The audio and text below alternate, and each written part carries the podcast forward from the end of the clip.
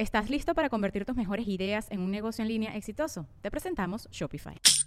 Tal vez no lo sabías, pero nuestro podcast More Than Mamis es un negocio. Y lo comenzamos, por supuesto, para desahogarnos y hablar sobre la maternidad, no para convertirnos en expertas de ventas y del e-commerce. Así que sí, necesitábamos ayuda para vender nuestro merch y poner en marcha nuestra tienda. Por eso estamos tan contentas de usar Shopify. Regístrate con tan solo un dólar por mes en shopify.com barra sonoro, todo en minúsculas. Ve a shopify.com barra sonoro para llevar tu negocio al siguiente nivel. Shopify.com barra sonoro. Hola, hola, bienvenidos a un programa más de Conmadres. Yo soy Fátima Torre y estoy con mi comadre y co-conductora Lore de Mamá No Sabe. ¿Cómo están? Nos da muchísimo gusto estar con ustedes otra vez y qué bueno que nos sigan escuchando. Oye, sí, quiero hacer un paréntesis para agradecer a todos los que nos han estado escuchando estos inicios, estos primeros programas. Sí, que nos sigan dando feedback, ideas, este, que nos platiquen de qué, de qué quieren a platicar, qué quieren que confesemos, a quién quieren que busquemos para que nos venga a confesar, así. Exacto, aquí le sacamos la sopa a todo el mundo. No, pero de verdad, muchísimas gracias por todo el apoyo que nos han dado. Eh, de, su opinión es súper importante, así que por favor escríbanos, ya saben, en nuestras redes, que estamos en Instagram como con Madres Podcast. En Facebook, en Facebook estamos con Madres. Con Madres Podcast también. También. Y en Twitter con Madres, arroba con Madres 1. Uno. Así ahí, que... ahí los vamos a leer, los vamos a escuchar Exacto. y díganos hasta lo malo, lo que no les gusta y todo para pues nosotros ir aprendiendo y mejorando. Oye, sí, esa es la ventaja creo que del mundo que vivimos hoy de las redes sociales, de que vayamos haciendo cosas, es que sí podemos hacer algo al respecto. O sea, si nos dicen, oigan, esto se está escuchando mal, esto no está saliendo, esto no nos gustó, lo podemos ver, lo podemos este, cambiar y muchas veces eso. Ahora, tampoco porque nos lo digan, está en nuestra responsabilidad. Nuestra responsabilidad siempre. Pero nos comprometemos desde un principio que les dijimos a que esto es para todos, para que todos aprendamos, nos riamos y la pasemos bien. Exactamente. También para los que nos están escuchando por, por primera vez, échense los dos programas primeros. Pero bueno, este es un espacio que decidimos hacer Lore y yo para desahogarnos, para platicar sobre las cosas buenas de la maternidad, de, de cualquier tema, de lo que estamos viviendo, que hacíamos eso siempre que nos reuníamos. Ahorita lo seguimos haciendo antes de empezar el programa, pero confesarnos, platicar de lo que también nadie platica, que de repente es desesperante, que hay muchos temas tabús ahí medio escondidos y uno se siente sola eh, pensando que solo me pasa a mí y después cuando tú lo platicas te das cuenta que a todo el mundo le pasa. Entonces, exacto, también cuéntenos este, qué, qué se quieren confesar ustedes, porque sí es importante, como dice Favorita, de puta, ¿cuántas veces nos pasa algo que hasta que no le cuentas a tu amiga y tú así de, puta, le tengo que contar a alguien, le cuentas a tu amiga y resulta que es la cosa más común del mundo, que le ha pasado a 15 mil personas y que si lo hubieras dicho desde un principio, a lo mejor hubiera sido mucho más fácil llevarlo y no, no vives como en este proceso que, que, parece que uno está sola ahí en su casa con sus hijos, este, o como mujer o como lo que sea, trabajando, etcétera. Y, y resulta que es muy común, que además te pueden dar mil consejos. Y la verdad sí te da un alivio. No, te claro. un alivio saber que no eres la única, no eres una en un millón que estás viviendo eso.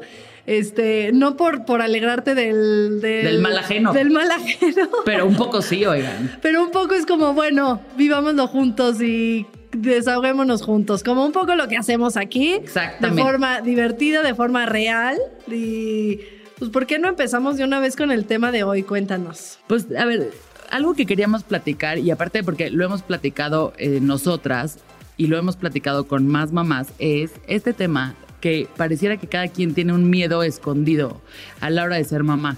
O sea, todas esas sensaciones, esas cosas que nos dan ansiedad en la noche, que nos hacen, creo, como detenernos en muchas de las cosas que hacemos en la vida. Y de por sí, digo, el miedo existe antes, después y, y para siempre. Eh, no tiene que ver necesariamente con los hijos, pero pareciera que cuando uno se embaraza y va a ser mamá, los miedos salen a flor de piel y hay muchísimas cosas que te empiezan a dar miedo. Sí. Y esto tiene mucho que ver también con toda esta parte de lo desconocido, Exactamente. ¿no? Porque no sabes qué fregados viene.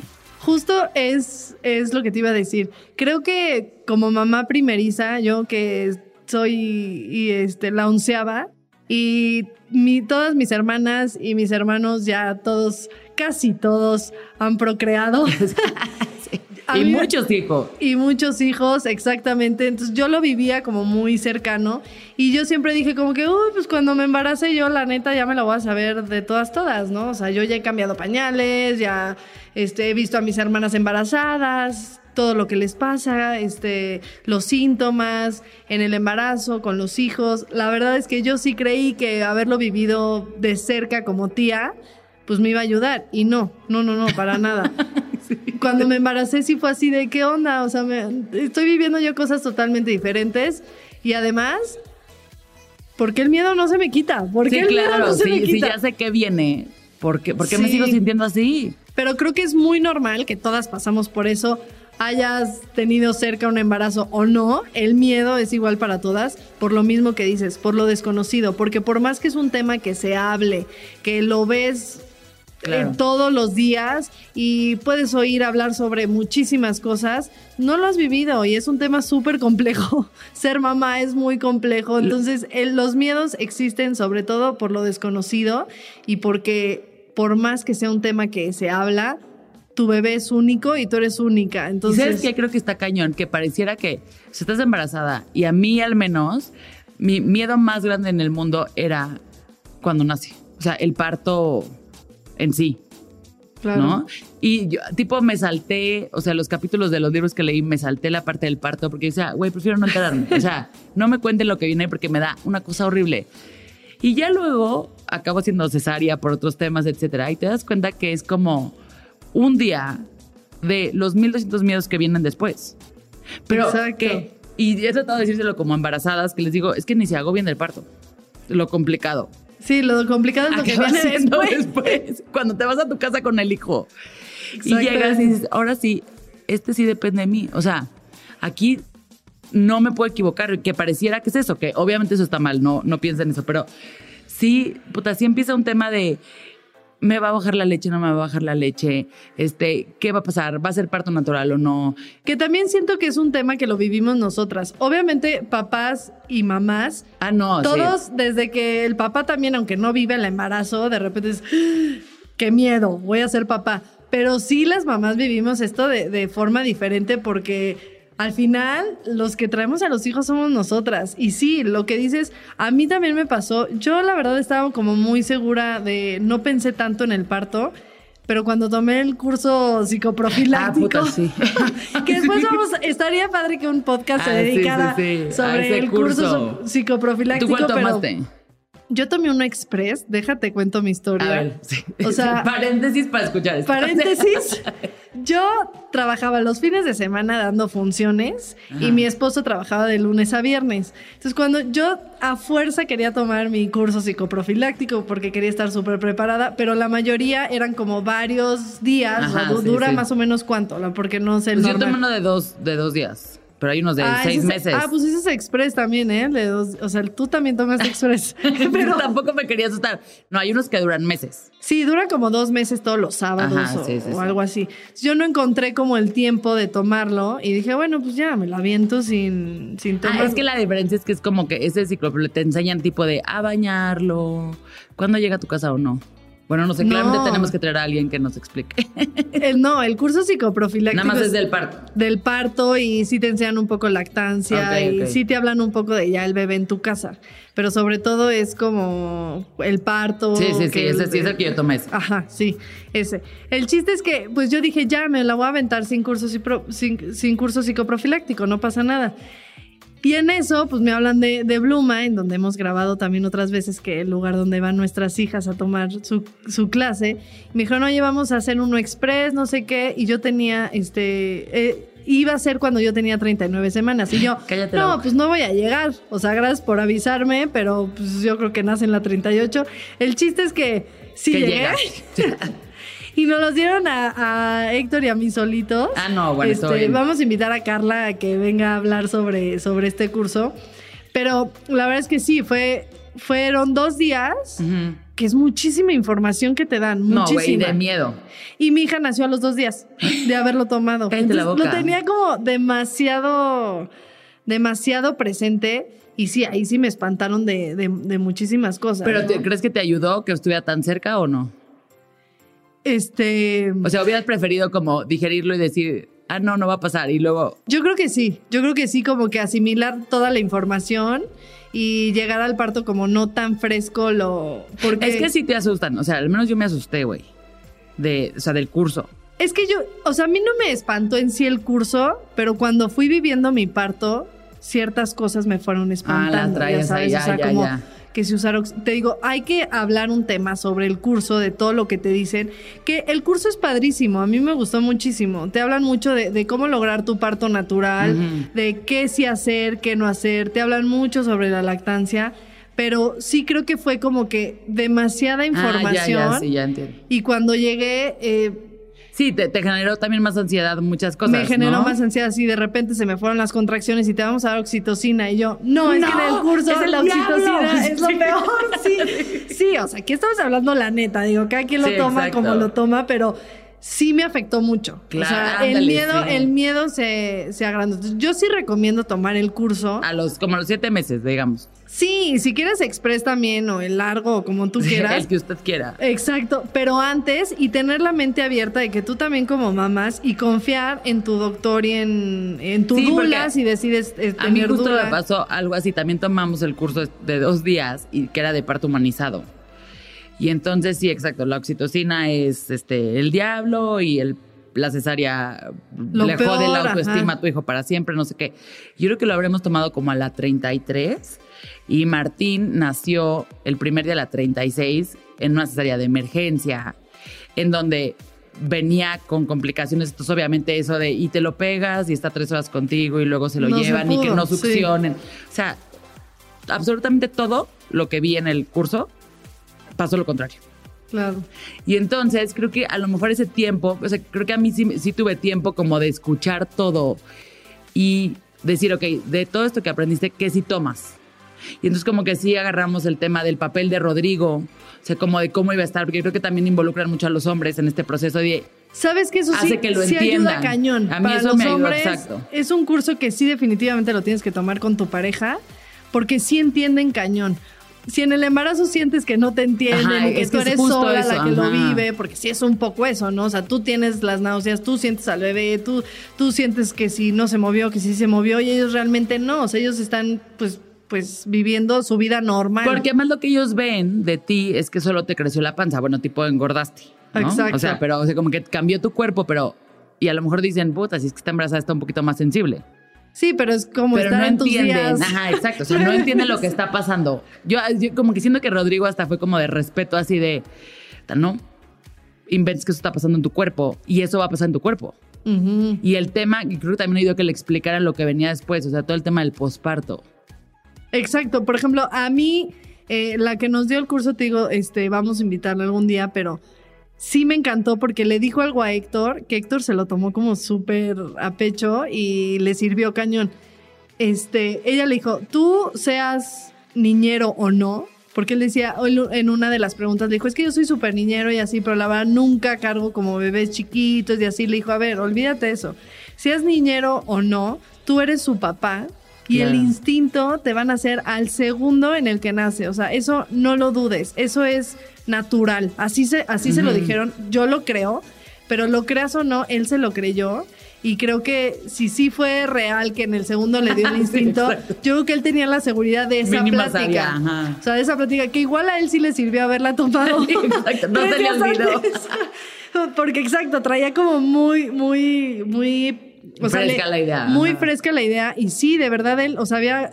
Cuando yo, la primera vez ahí en el hospital, este, que empezó a llorar Isabela, le dije, oye, pásamela, ¿no? O sea, como que no me quiero, pásamela. Y Héctor, así como con toda la confianza del mundo, así, sí, claro, Mi yo la puedo cargar. Porque yo soy papá y soy su papá y soy el único que tiene esa seguridad. Así, y sí le sirvió muchísimo. Eso está buenísimo, claro. En eso sí está bien padre. Y, y les quita un miedo, porque también está padre que un día hablemos de los miedos que le da a los papás.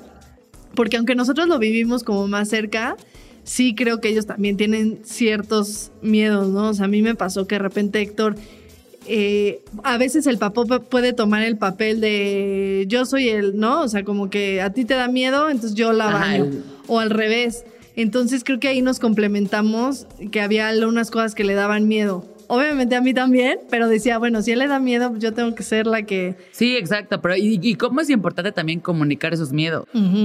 Porque creo que parte este, muy relevante de, de todo este tema es, uno, decir que te da miedo y que no ni hagas sentir mal a la otra persona por el miedo que tienes, o sobre todo hablando como en temas de pareja. Sí. A mí me pasó mucho que, a segunda, mi miedo más grande con mis hijos, siento que canalicé todo en que se iban a ir por la ventana. No me preguntes por qué, pero mi ¿Cómo? miedo más grande es que mis hijos se salgan por las ventanas, güey. ¿En me da serio? pánico. O sea, entonces agarré todas las ventanas de mi casa porque vivía en un cuarto piso Ok. ya había unas que se abrían mucho. Y, güey, les puse así como unos topes de plastilina. O sea, todo me lo improvisé para que las ventanas de mi casa no se abrieran. O sea, pero Ok. pánico, te digo, me da ansiedad de en la noche no poder dormir. Pero siento que era todo mi miedo de mamá, como que se canalizó en voy a tirar a mi hijo por la ventana. No entiendo por Claro, qué. sí, sí, o sea, no- sí. obviamente no es Fuera lógico o racional. no, Ajá. eso es lo que te da ansiedad. Y entonces ¿no? me acuerdo de decirle a Rodrigo y Rodrigo era como, ay, hasta que le dije, a ver, no te estoy hablando de que controlo lo que te estoy diciendo. O sea, Lo siento, Es un miedo irracional, estoy segura. Pero ¿qué más te da ponerle un tope a la ventana? Para poner eso, pero como que nos costó esta plática de decir, güey, sé que lo que te estoy diciendo no tiene sentido. Ujú. O sea, hay otras cosas que no me dan miedo. Una amiga me decía que su pánico más grande era el coche, era ella manejar con los niños en el coche. Porque nada más iba pensando, es que si nos chocan, es que no sé qué. Y me decía, es irracional porque uno, no controlo, tampoco es que manejemos en la Ciudad de México a 200 kilómetros por hora. O sea, como que los accidentes tienden a no ser este, Sí, como por- aparatosos. Y que nadie está libre también. Ajá, exacto. O sea, que no es algo que puedas tú controlar. No es como que ah, yo manejo súper bien, entonces Exacto, este, a mí no pues me va a si pasar. al lado, ajá, sí. Los niños van súper seguros en las sillitas. O sea, güey. Pero me decía, cada vez que me subo al coche, eso me da pánico. Y cómo es importante, creo, expresar tu miedo también para tranquilizarte a ti. Porque son Claro. esas cosas que tampoco puedes tú quedarte para siempre y decir, a mí me dan este mm, miedo Sí. las ventanas y entonces, güey, que nadie sepa, yo nada más cerré las ventanas de mi casa. Sí, porque también si no lo platicas, no lo vas a sacar. Y sí, yo creo que es muy importante decirlo y sacarlo, como dices. Yo soy de las personas que no me puedo guardar las cosas en todos los sentidos, no solo como mamá, no solo mis miedos. O sea, si yo me, pe- me peleé con alguien, se lo tengo que contar por lo menos a una persona, ya sabes. Sí, o, sea, sí. o sea, no me puedo quedar como que me peleé con mi marido y dejarlo así, que nadie sepa. No, o sea, yo necesito sacar las cosas. Pero sí creo que ayuda mucho, independientemente tú seas esa clase de persona, decir las cosas, porque si no, se vuelve o la ansiedad más grande o el miedo se vuelve más real, aunque no sea real. Claro, ¿no? siento que como que se va, a- como que te vas pegando a él y te empiezas a acostumbrar a vivir con esa ansiedad. Y es estúpido. Y ya se cuenta, un día me acuerdo que fuimos a la playa y estábamos en un departamento que tenía una, un balcón. Y para a mí que Martín esté en el balcón me da, o sea, me empiezo a poner bien nerviosa. Ok. Y entonces me hago que estaba mi mamá y mis primos y Rodrigo y era como, ay, Lorenza, exagerada. Hasta que me volteé y les dije, no están entendiendo. O sea, esto, yo- mi cabeza me dice que no pasa nada que Martín esté en el balcón. Estamos todos los adultos en el balcón. Mi tema es que esté jugando, que se, o sea, porque yo Sí, ya que en un segundo... traigo ese tema que obviamente siento que lo tengo que trabajar con hipnosis, terapia, este, yo qué sé, o nada más tranquilizándome. Pero deja de ser un, no es racional. Creo que a veces sí necesitas como decirle a tu pareja, a tu mamá, a tu hermano, a quien más confianza le tengas, contarle ese miedo para que también te ayude a encontrar la respuesta. Claro. Porque a lo mejor tienes un miedo que se puede solucionar, con- por, por- por ponerte un ejemplo. Es que me da miedo este, la lactancia y que no me vaya a bajar la leche.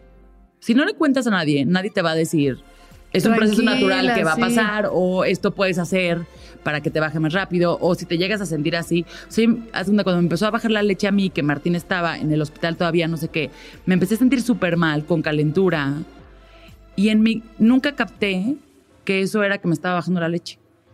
Hasta que dos días después llegué y le dije a mi mamá, creo que ya me enfermé porque de tristeza, porque no puedo. Me dice, no, no, no, o sea, tranquila, esto es que te baje la leche, te, a ver, te va a dar esto, te ayudo con esto. Y ya, se solucionó mi problema. Y Yo llevaba como dos días sintiéndome súper mal y yo decía que, o sea, yo pensaba, es que estoy enferma de tristeza, mi cuerpo está reaccionando. Y güey, no, era la leche te está bajando. ¿Estás listo para convertir tus mejores ideas en un negocio en línea exitoso? Te presentamos Shopify. Tal vez no lo sabías, pero nuestro podcast More Than Mamis es un negocio y lo empezamos por supuesto para desahogarnos y hablar sobre la maternidad, no para convertirnos en expertas de ventas y del e-commerce. Así que sí, necesitábamos ayuda para vender nuestro merch y poner en marcha nuestra tienda. ¿Y cómo suena con Shopify? Llegó otra venta. Shopify es la plataforma de comercio que está revolucionando millones de negocios en todo el mundo. Ya seas un emprendedor desde tu casa o desde donde sea, Shopify es la única herramienta que necesitas para iniciar, administrar y hacer crecer tu negocio sin dificultades. Con Shopify puedo gestionar pedidos, envíos y pagos desde cualquier lugar, brindándote toda la información y estadísticas de tus ventas al detalle. Regístrate para un periodo de prueba con tan solo un dólar al mes en shopify.com barra sonoro, todo en minúsculas. Ve a shopify.com barra sonoro para llevar tu negocio al siguiente nivel. Shopify.com barra sonoro. Además, eh, justo de lo que estás platicando, creo que es encontrar un equilibrio, porque los miedos nunca se van a ir, pero sí hay que trabajarlos, porque ¿qué pasa cuando ya está tu hijo aquí? De por sí en el embarazo también. Claro. Yo me agobiaba mucho porque yo soy muy emocional.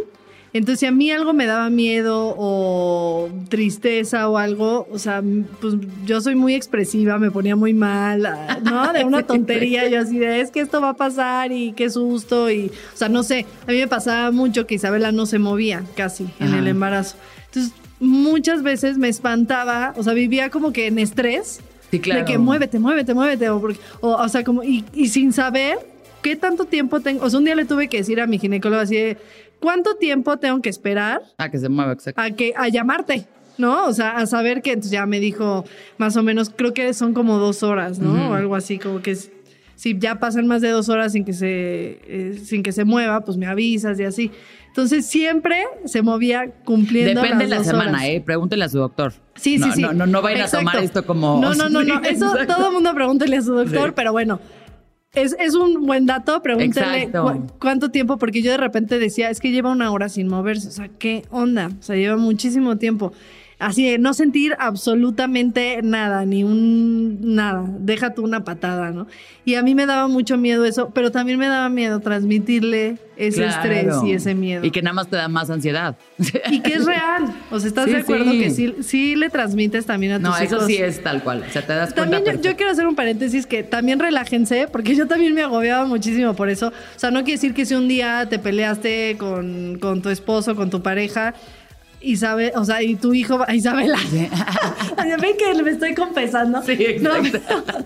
No va a pasar nada. Exacto, o sea que tu hijo, yo decía, es que ya Isabela van a ser así, toda estresada, toda... Y no, tampoco es que le transmites el 100% de tu estrés o de tu enojo o de tu tristeza. Pero sí es importante manejar las cosas porque también un niño que ya está presente, que ve, pues sí se estresa. O sea, a veces cuando tú... A mí también me pasó que cuando la leche que no me bajaba, Isabela fue súper tranquila y cuando de repente yo estaba estresada, ella empezaba también como que a inquietarse muchísimo.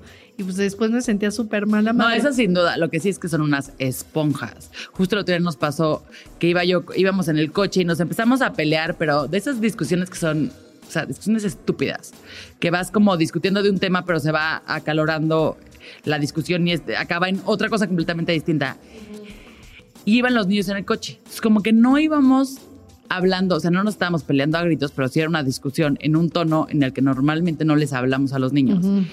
Y puta, ese día, ¿cómo se portaron? O sea, eso, es- eso fue en la mañana. Todo el día estuvieron insoportables.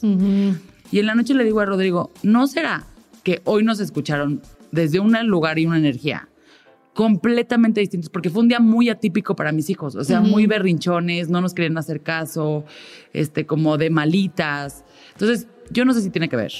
Yo, sí, Pero yo mi que sensación sí. fue que sí, o sea que fue claro, nos vieron media hora pelearnos en la mañana y eso ya hizo que eso. A ver, ahora, me tenía que pelear con su papá, o sea, iba a pasar. Lo único que me falta es tener que hablarle por WhatsApp para no, no, no hacer eso. Teníamos que tener esa es- discusión. También es bien difícil, o sea, es bien difícil aguantarte y a mí también me pasó una vez que empezamos a discutir Héctor y yo y sí, Isabel empezó como, mamá, mamá, pero ella sí se, o sea, en el pleito sí Mm. se empezó a espantar, o sea, como, no espantar así de llorar ni nada, pero empezó a gritar, mamá, mamá, mamá. Entonces ahí sí me di cuenta que, entonces literal dijimos, ¿sabes qué? Este... En la noche seguimos. Sí, en la, en la noche seguimos platicando, este, y ya, con calma, sí, porque aunque uno esté hablando, porque yo a veces pensaba que como soy actriz, ah, no, pero de repente puedo discutir así como que ella crea que estoy Ah, contando un cuento o algo así, pero no. Se dan cuenta perfecto. aunque estés tranquila o alzando la voz o lo que sea, se dan cuenta. Entonces sí, sí a nosotros también nos pasó. Y obviamente, claro que a ellos les afecta. Y no solo eso, si tú tienes un miedo como en el agua, o sea, si tienes un miedo, este, como demasiado, pues ellos les da, les transmites ese miedo, entonces ellos ya no se quieren meter al agua, ¿no? O Sí, sea, por ejemplo, si a ti te da miedo que se ahogue tu bebé en algo que ni siquiera lo has metido o apenas lo estás metiendo y lo sobreproteges, pues también ellos llegan a un punto en el que dicen, no, van pues, a esto no lo siento seguro. Sí, sí. También es importante que tú les transmitas esa seguridad por más miedo que tú tengas, ¿no? Obviamente sabiendo todo lo, lo que hay que proteger, eh, las protecciones y la seguridad que debes de tener. Sí, la en seguridad primero, casos. pero no la sobreseguridad. Si es que platíquenos qué miedo tienen ustedes, qué nos falta, a quién quisieran que traigamos a platicar con nosotros para que se les quiten ciertos miedos. Y ahora, este, en la siguiente parte vamos a tener a una súper experta. No, les, no les quiero contar un poquito más porque ahorita van a ver, pero eh, quédense con nosotros y ahorita volvemos.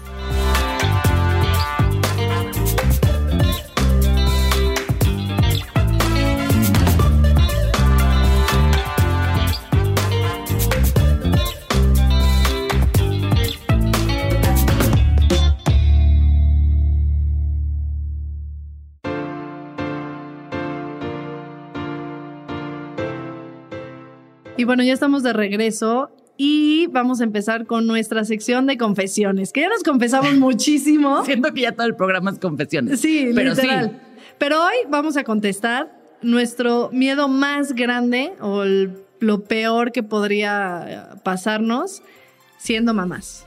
Vas, Lore. Ay, sí, sí. Es que, a ver, vamos, lo- mira, lo voy a separar nada más en dos. El primero, obviamente, el miedo más grande como mamá es que se mueran mis hijos. O sea, no hay, pero como ese, siento que ya es una constante. O sea, ya vive ahí. Creo que el, el miedo que tengo más grande de ser mamá es como hacer algo hoy sin darme, o sea, enseñarles algo sin darme cuenta que los voy a joder para siempre. Sí, sí, sí, sí, sí, sí. O sea, como de- En eso justo estaba pensando. ¿No? Porque hay cosas que tú sabes, haz de cuenta. Dices, le, do- le doy las herramientas, lo enseño a nadar, le enseño a este, ser una buena persona, a pedir las cosas, a compartir, todo eso que tú le enseñas, consciente. Pero, güey, me da pánico que aprenda cosas que, o sea, que yo le enseño cosas inconscientemente y que eso lo ven a hacer una persona.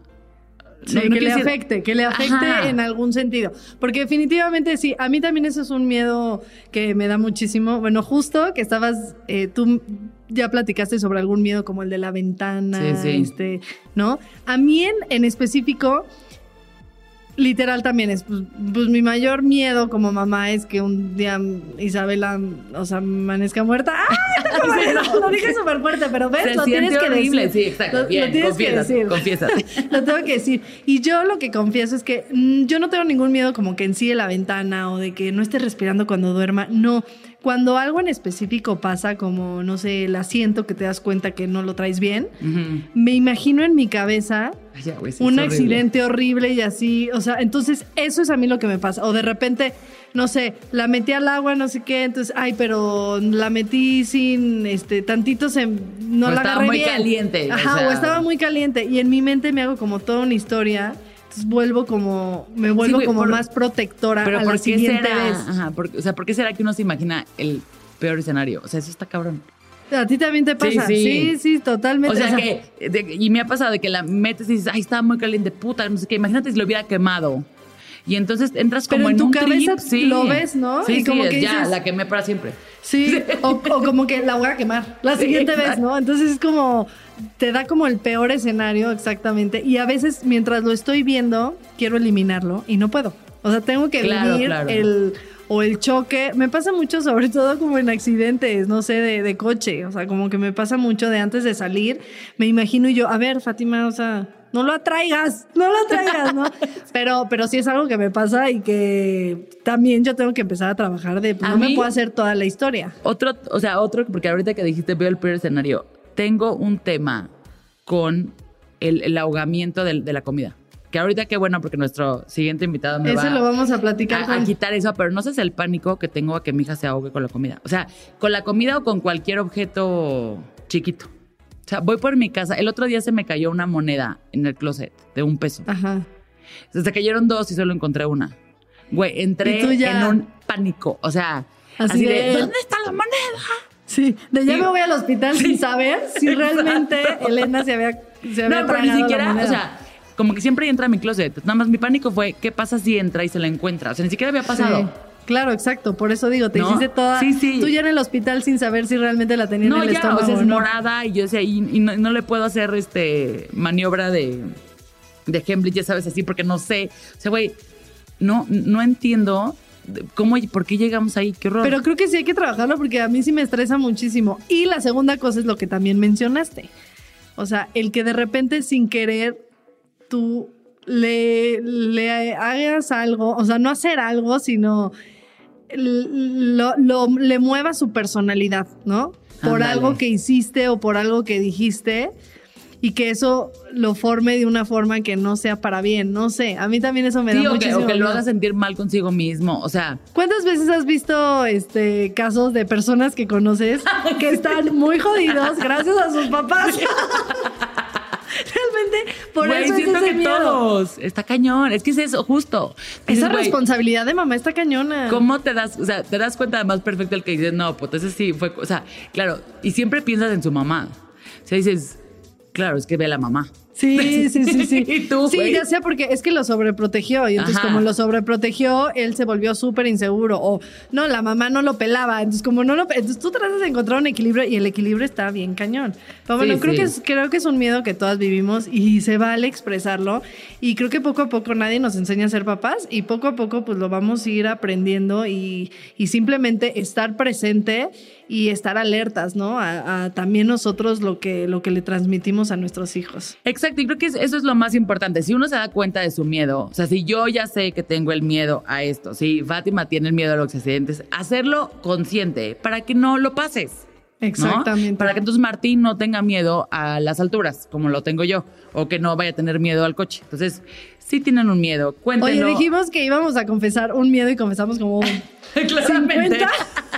Pero exacto, ustedes escríbanos el miedo, el peor miedo que sientan, que... Y cuéntenselo a alguien, porque a lo mejor eso los va a hacer sentirse más tranquilas y garantizan que no, no lo están pasando a su hijo. Exactamente. Y ahora sí, vamos a nuestra siguiente sección. Que está con buenísima. Nuestra invitada.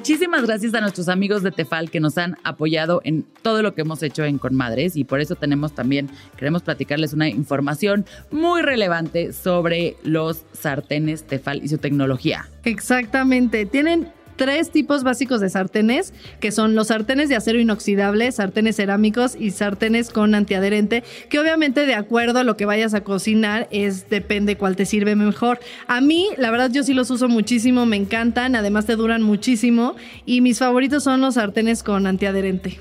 Y lo importante de estos sartenes para saber es que te tienes que fijar en la resistencia que pueden mostrar. Por ejemplo, los que tienen titanio resisten hasta los utensilios de metal sin rayarse o desgastarse. Yo, mis favoritos de este tema son la línea Hard Titanium Plus de Tefal porque tienen Thermospot, que es el sistema indicador de temperatura que es exclusivo de Tefal. Que si se mm, que si no han visto es esa bolita que está en medio para que te dice cuándo tienes que aventar la carne y decir, ah, ok, ya es momento de cocinar, que eso es un gran tip. Sí, sí, sí, me volteé a ver porque es algo que yo uso muchísimo. Porque sin eso yo no sé cuándo meterla. Para las que no cocinamos nada. Y además lo que me encanta es que los sartenes Tefal no tienen teflón, utilizan antiadherentes innovadores y son súper seguros para poder cocinar. Y es que Tefal nos ofrece cualquiera de estos tipos de sartenes con la mejor calidad. O sea, calidad 100% Tefal. Y acuérdense que los pueden encontrar en autoservicios, tiendas departamentales, en muchísimos lados. Así es que no hay pretexto para encontrar su tienda de preferencia.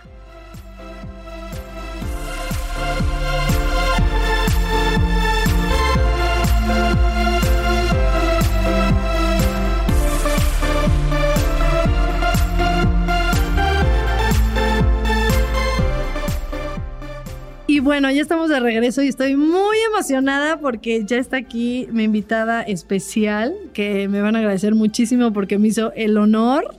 Eh, está con nosotros la doctora Maffer, quien es especialista gastropediatra, que como saben, o bueno, si no saben, la busqué yo para empezar mi alimentación complementaria con Isabela y no saben la ayuda y cómo me abrió los ojos como mamá primeriza en cómo empezar, qué sí darle, qué no.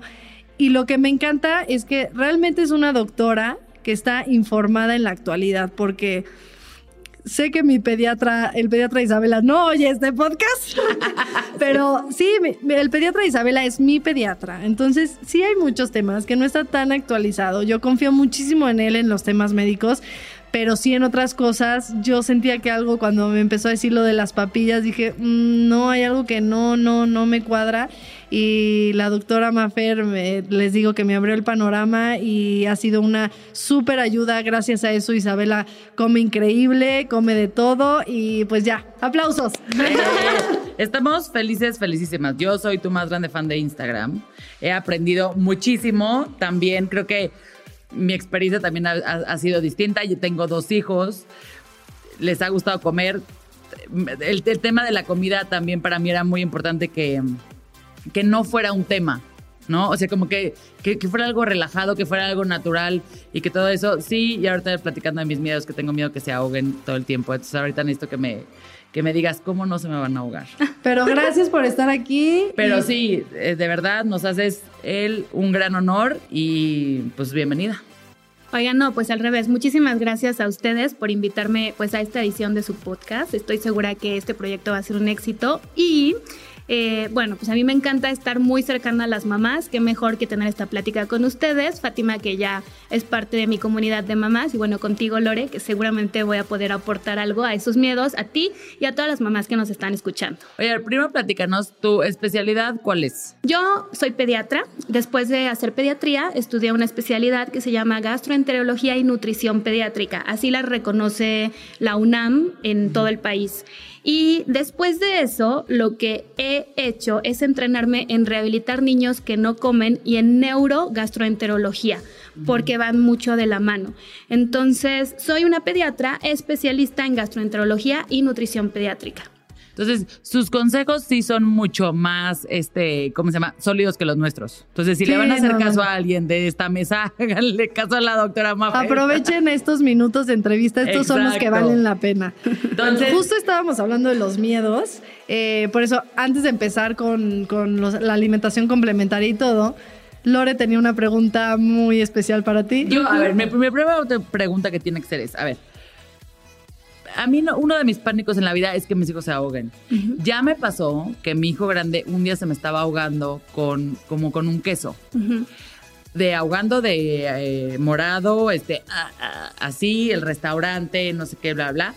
Yo sin absolutamente ninguna, sin haber tomado ningún curso de nada, que ya debería tomar curso de primeros auxilios mi primera reacción fue como tratar de sacarle lo que se estaba ahogando, como que a la hora de sacárselo siento que se estaba estirando ese queso, o sea, porque se empezó a ahogar con un sándwich que venía el queso caliente. Entonces yo tenía, ajá, tenía como, yo creo que dos años. Ya comía de todo, masticaba muy bien y a partir de ahí, de por sí yo ya traía ese miedo. A partir de ahí, o sea, me da pánico. Y con mi hija chiquita, soy también, o sea, creo que ya lo he, ¿cómo se llama? Ya se lo pasé, no a ella, sino, o sea, a mí yo soy de, todo córtenselo chiquito, este, ¿no? Obviamente ya tiene dientes, tiene año cuatro. Córtenle todo chiquito, no sé qué. Y lo que quería saber es, a ver, eh, ¿cuáles son los alimentos que sí se puede ahogar mi hijo? Se puede ahogar con cualquier cosa. Esa es la respuesta correcta con cualquiera, porque la respuesta no la vas a encontrar en los tipos de alimento, sino en las habilidades masticatorias y de deglución que tu hijo adquiere. Te voy a poner un ejemplo. Cuando los niños empiezan a caminar, ellos empiezan a agarrarse de las cosas y de pronto hacen un solito y de pronto se sueltan, pero nacen siendo expertos en caminar. O sea, a partir de que se sueltan a la primera, ya se arrancan y se van derecho, se van cayendo, ¿de acuerdo? Lo mismo pasa con la masticación, lo mismo pasa con la, la, maduración de los movimientos de todos los músculos de la cara, del movimiento de la lengua, pero es algo que en la vida real común y en el día a día uno no está consciente. O sea, cuando tú ahorita arrancas un pedazo de la zanahoria, tú no estás consciente de qué hace tu lengua con esa zanahoria, a dónde la lleva, en qué parte de la boca la está llevando y después qué hace tu boca. O sea, eso ya es algo en automático. Y los niños, cuando empiezan la exposición con los primeros alimentos, lo que sucede es que pasa lo mismo cuando empiezan a caminar. Puede que se tropiecen mucho en el proceso. Lo que tú, tu responsabilidad es eh, hacer ese proceso seguro para mm, ellos. Obviamente, si es su primer día de alimentación, no le voy a dar un apio, porque lo va a chupar y no va a tener ni siquiera la fuerza para arrancar y triturar, ¿de acuerdo? Pero también nos puede pasar con un niño de tres años que no desarrolló las habilidades necesarias para hacer una masticación y deglución segura, rompe la manzana y se ahoga. Entonces, ¿con qué alimento se ahoga? Con cualquiera. Lo importante aquí es que este niño, desde que empieza su exposición con los primeros alimentos sólidos, y yo me iría más atrás, desde que empieza con lactancia materna o con la succión del biberón, desarrolle buenas habilidades eh, de succión, de coordinación, respiración, eh, masticación, deglución, de machacado, de lateralización de la lengua. O sea, son como muchos otros factores que influyen alrededor.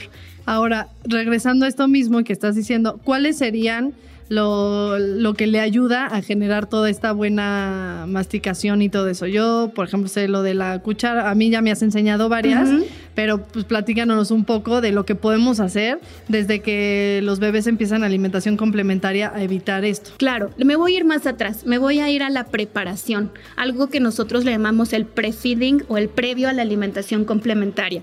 Lo ideal sería que nuestros bebés pudieran tener lactancia materna, porque ese patrón de succión de glución que se desarrolla con la lactancia materna es muy diferente al de la botella, porque con la botella tiene un hoyo, el biberón, y la fuerza que tiene que ejercer para extraer el líquido de dentro es muchísimo menor a la coordinación y al grado de, de fuerza que tiene que desarrollar para succionar del seno materno. Si no es posible dar lactancia materna o si no se hizo, no se pudo establecer de una forma exitosa y estamos en mixto, siempre cuando mi bebé tenga buen peso y buena talla, o sea que no lo voy a poner en riesgo, no lo voy a hacer con un prematuro, no lo voy a hacer con un bebé recién salido del hospital, elegir flujos de biberones que no sean fáciles, que sean medio, mm, ¿sí?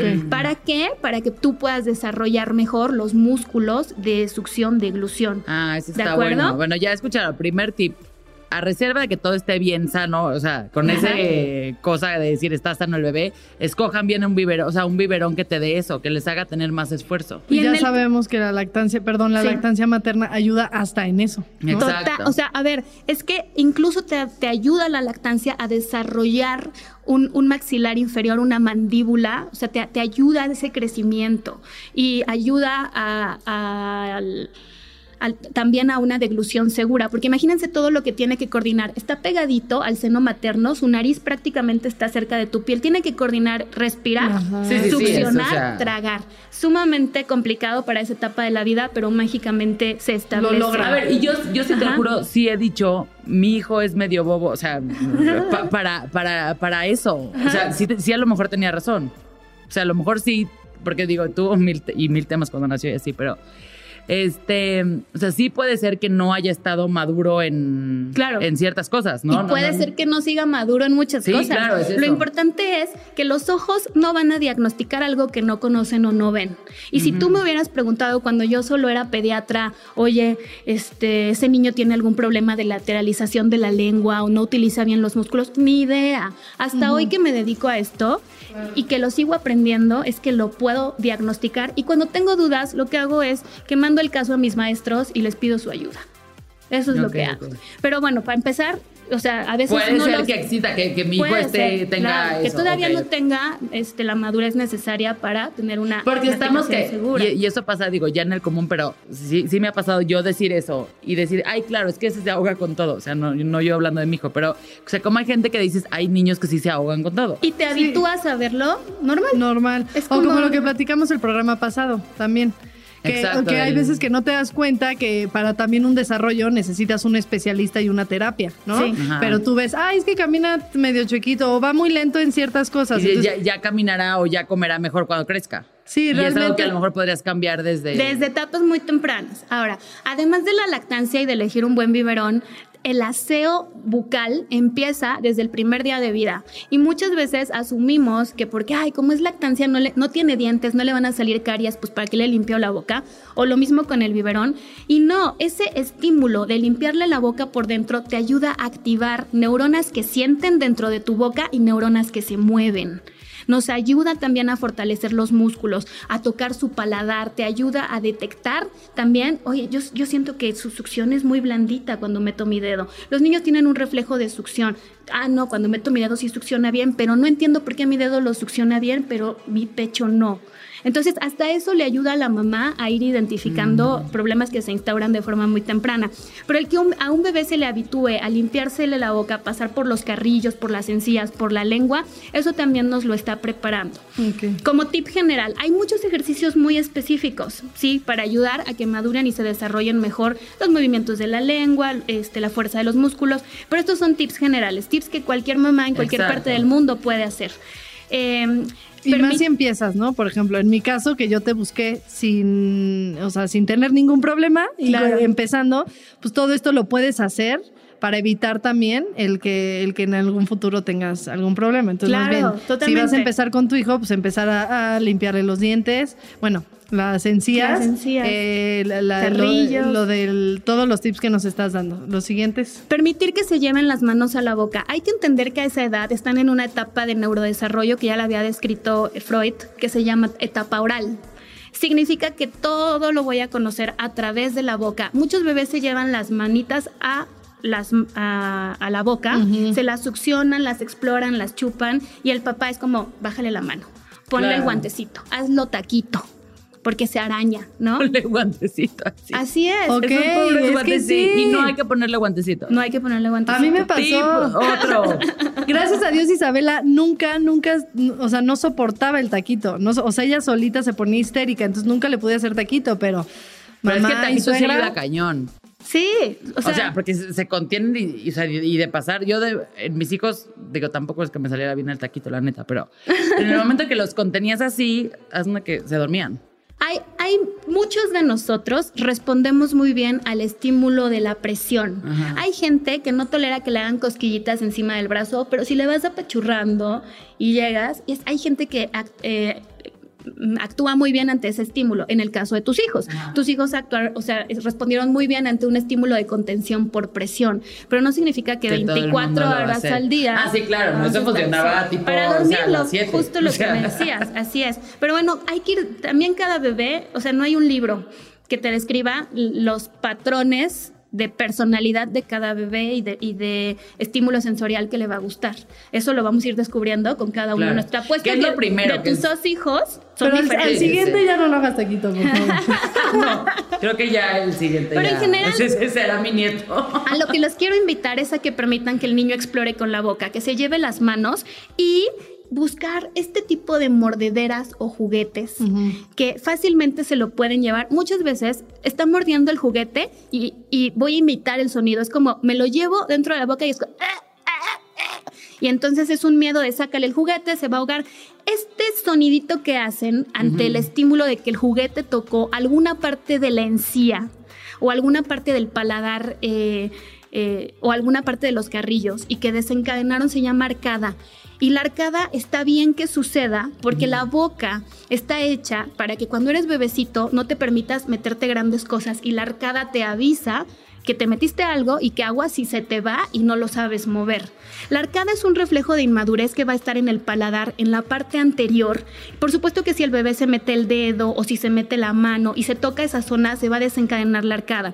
Y entre más veces se estimule y se exponga esa zona, lo vamos a ayudar a madurar mejor. A estos niños a los que no les permitimos que se metan la mano y cosas a la boca, son niños que se están perdiendo de ese estímulo que le va a permitir madurar.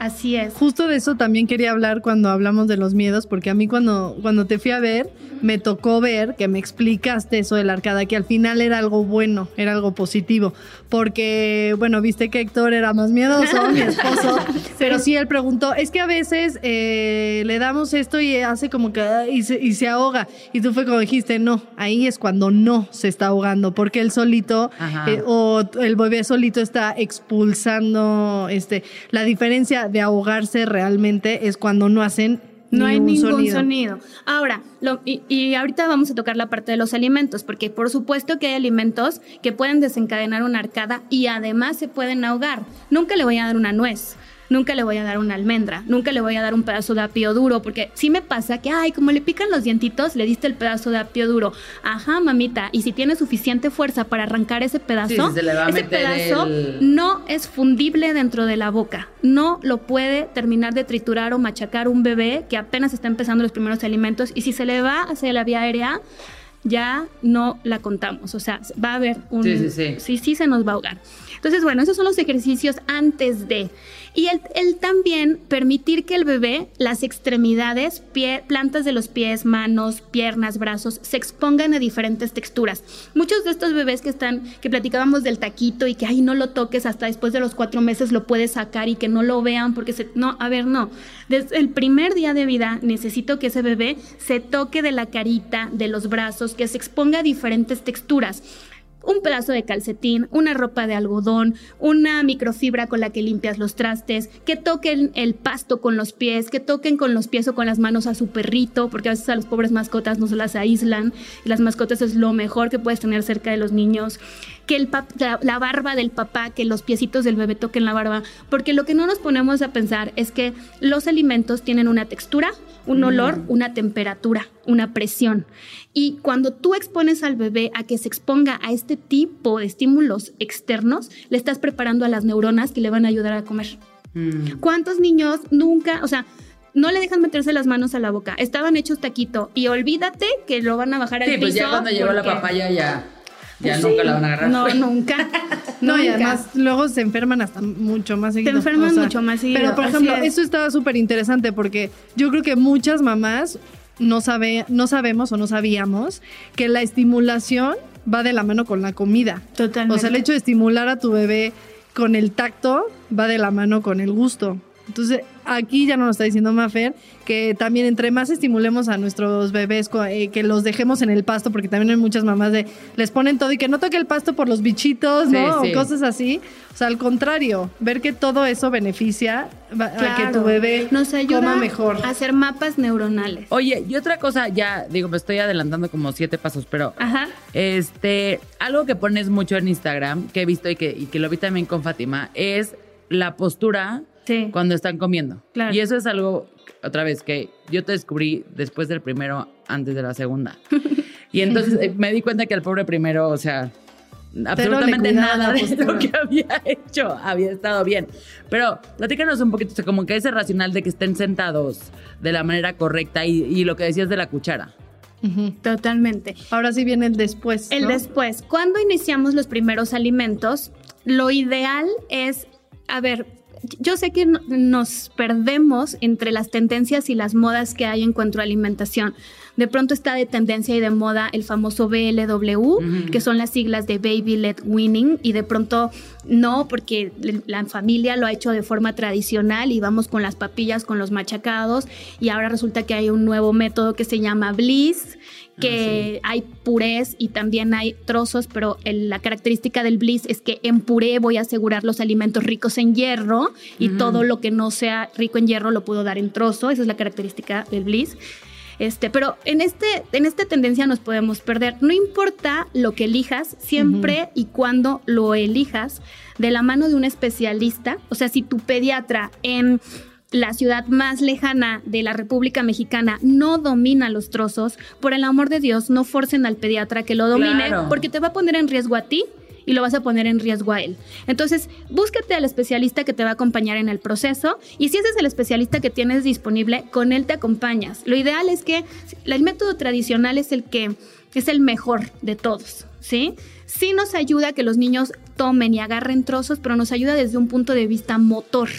El método con trozos no ha demostrado prevenir obesidad ni que va a estar mejor nutrido un niño Claro. que el otro en cuanto a nutrición. ¿Para qué sí te ayuda? Para que el niño regule la fuerza, para que el niño conozca las consistencias y para que coordine ojo, mano, boca, porque uno, uno pensaría que ay, es muy fácil y a esa edad no es fácil coordinar, agarrar, Es un reto. Sí, no, ver exacto. y atinarle a la boca. Entonces, bueno, dejando ese punto claro, cuando vayan a usar trozos, si ese es el método que es adecuado para su bebé y con el que se van a acompañar de un especialista, los trozos tienen que ser fundibles. No es lo mismo llevarme el apio, que tanto vengo repasando, a la boca cuando no tengo la capacidad de mover la lengua ni la fuerza para triturar. Nos, imagínate, se me va un pedazo de apio duro dentro de la boca, solo lo voy a jugar. Ay, no, cállate, ya me dio miedo. Puede que mi experiencia ni siquiera sea buena, porque se lo lleva el bebé, lo- es un reto muy alto para él, y lo que va a hacer es te lo escupe y llora, porque ya tiene hambre. Sí, claro. Entonces me diste un reto muy alto y no lo voy a poder comer. Por el contrario, si me das un trozo de chayote, que es de dos dedos de ancho más o menos, lo suficientemente largo para que el bebé lo pueda tomar con toda la manita y que sobresalga por arriba y por abajo y se lo lleve a la boca y se deshaga en cuanto pone contacto con los labios y la encía, ese sí es un reto que el bebé puede tener.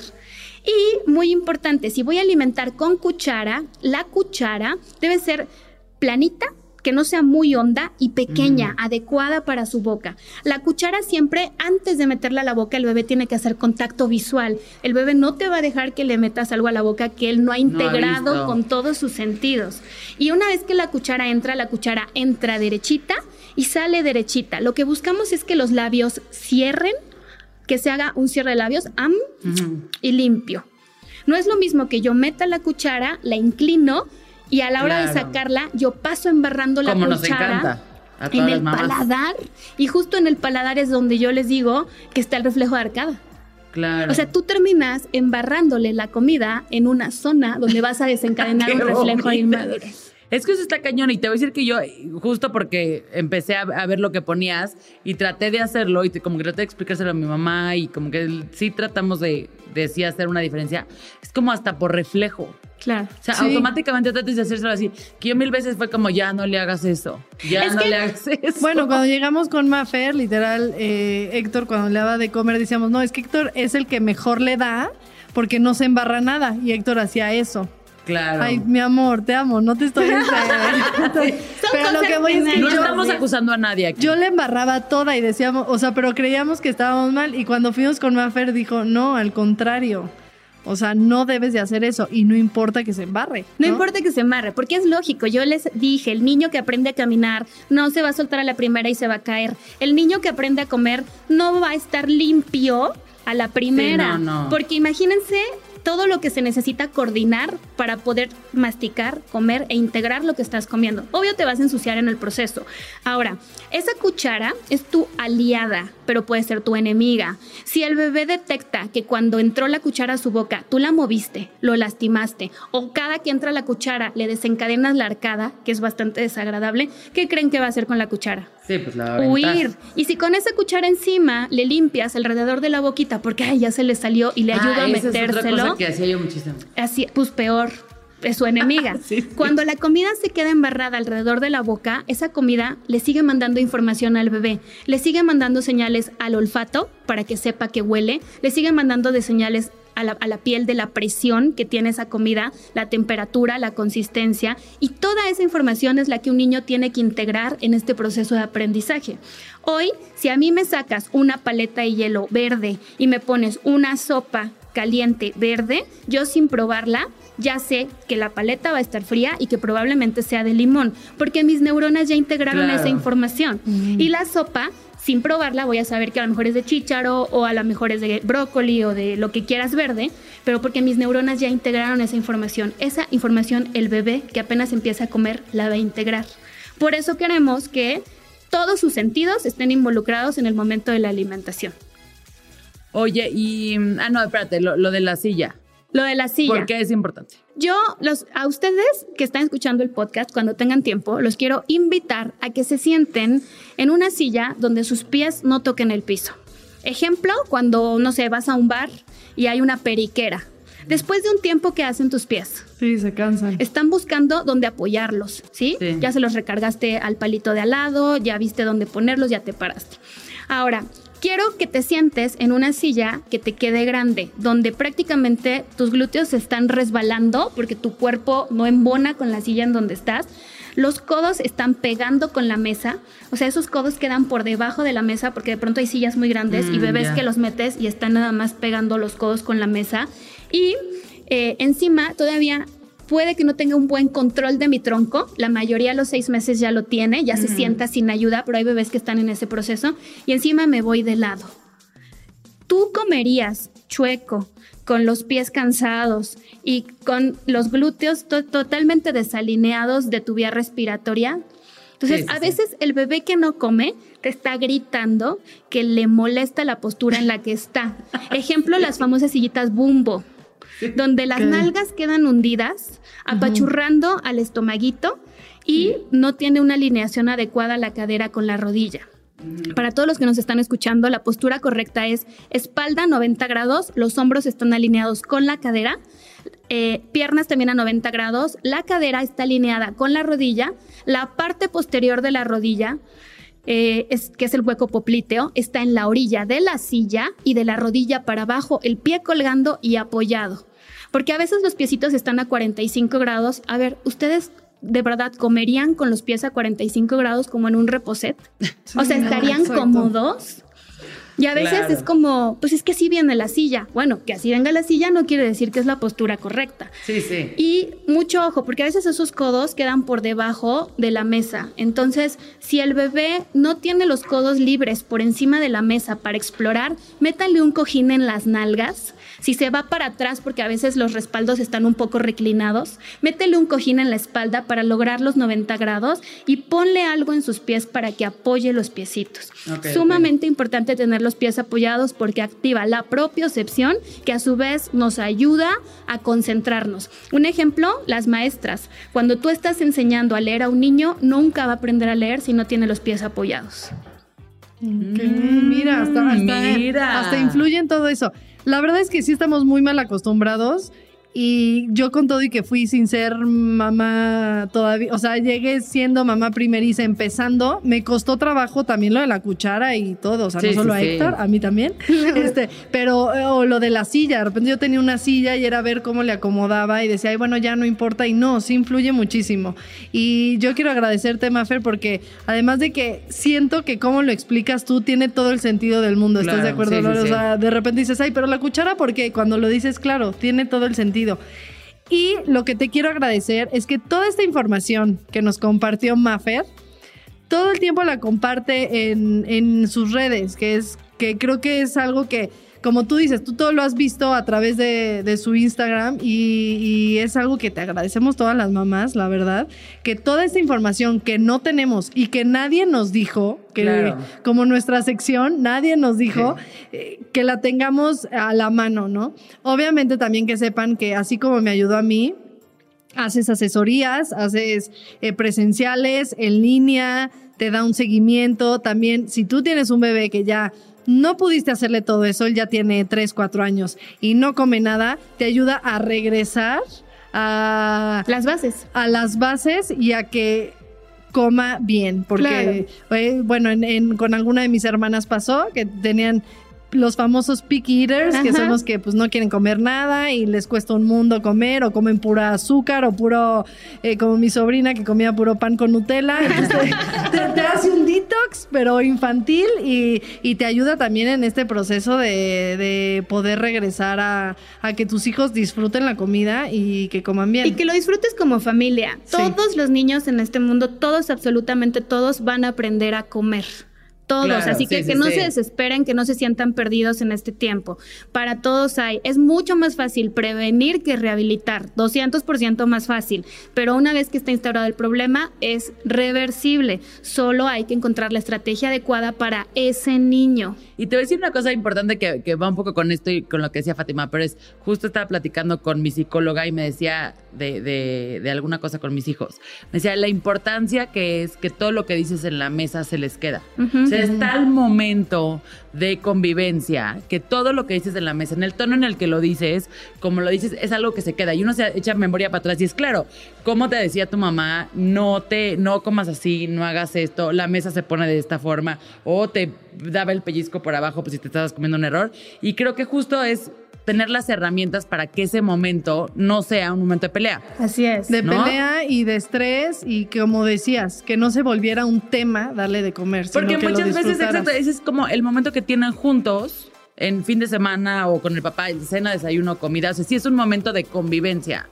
Que dices, ¿cómo haces que esto no sea un pain para todos? Claro. Exacto, y que suframos todos y que la Porque niña si no, la, conversación se convierte en es que no te lo has comido, es que darle comer, es que no quiere comer. Y ya, se acabó la comida o por como eso. mamá te da toda la flojera del mundo. No, no. O sea, y dices, ay, no, ya hay que darle de comer, no, ya, lo que sea, cómete un pan, ¿no? O sea, Sí, entonces, todo fin- eso lo detectan los niños y muchas veces las mamás vienen y es que conmigo no come, pero con la abuelita come perfecto.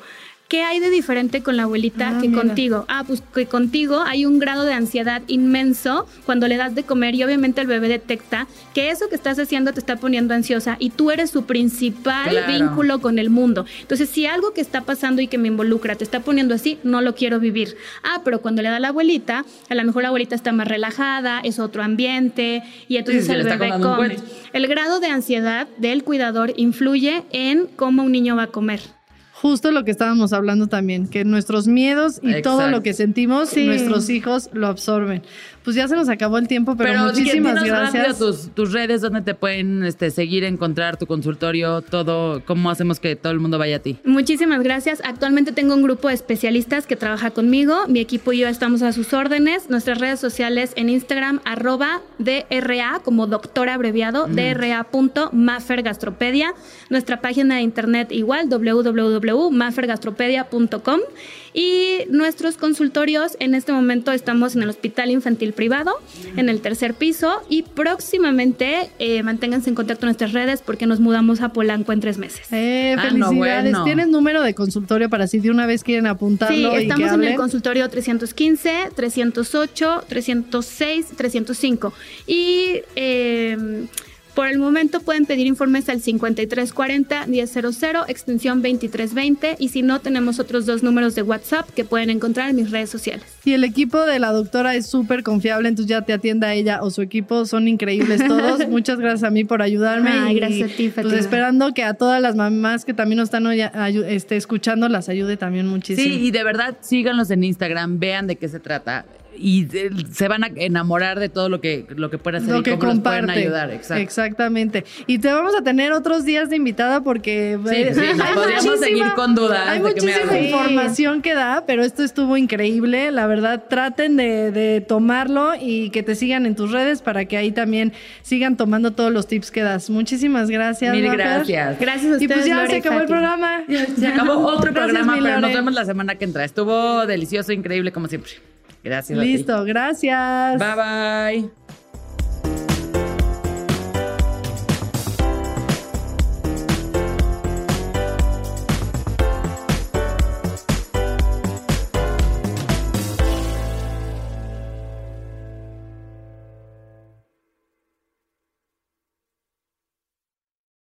¿Estás listo para convertir tus mejores ideas en un negocio en línea exitoso? Te presentamos Shopify.